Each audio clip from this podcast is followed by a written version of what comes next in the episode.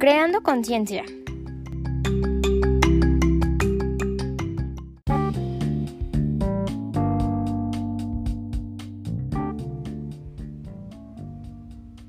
Hola, buenos días. Mi nombre es Natalia Mejía. Bienvenidos al programa Creando Conciencia. A continuación, Paula nos contará de qué tema tratará este podcast.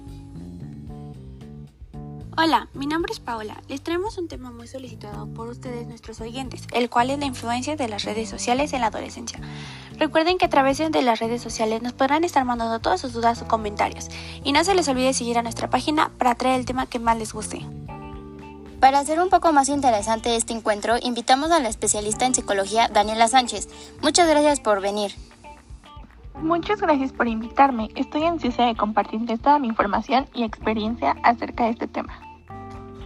Para empezar, este tema es muy controversial ya que ha tenido tantas ventajas como desventajas en el uso de las redes sociales.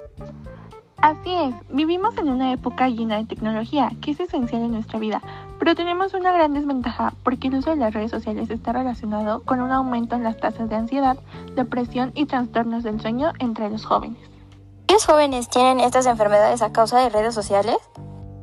Sí, ya que se muestra solo el mejor lado de las personas y demuestran una vida perfecta, con el mejor cuerpo, la mejor autoestima, entre otras cosas. Pero detrás de todo esto hay tanta producción y no muestran sus vidas reales. Entonces es una mentira todo.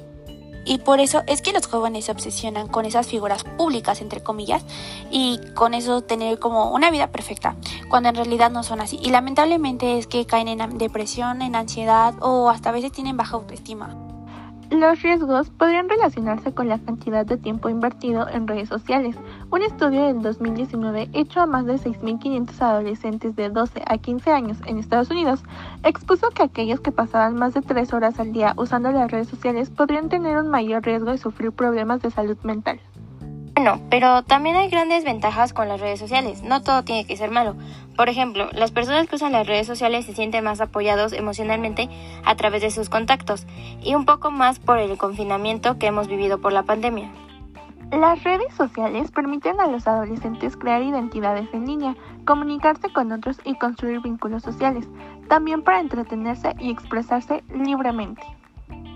La forma en que los adolescentes usan las redes sociales también podría determinar su influencia. De hecho, un estudio del 2015 encontró que cuando se comparan socialmente buscan una retroalimentación. En estos medios tienen más posibilidades de presentar síntomas depresivos. Un estudio anterior sobre el impacto de las redes sociales en estudiantes universitarias de pregrado mostró que cuanto más tiempo usaban Facebook, más fuerte era su creencia de que otros eran más felices que ellas, pero cuanto más tiempo pasaban con amigos, menos se sentían así. Pero bueno, no cabe duda que este tema tiene sus desventajas y sus ventajas. Ojalá con el tiempo cada vez haya menos desventajas y los adolescentes aprendan a utilizarla de buena forma. Bien, muchas gracias por habernos escuchado el día de hoy. Me encantó estar platicando aquí con ustedes. Muchas gracias por invitarme. Me encantaría estar de nuevo en su programa. Hasta la próxima.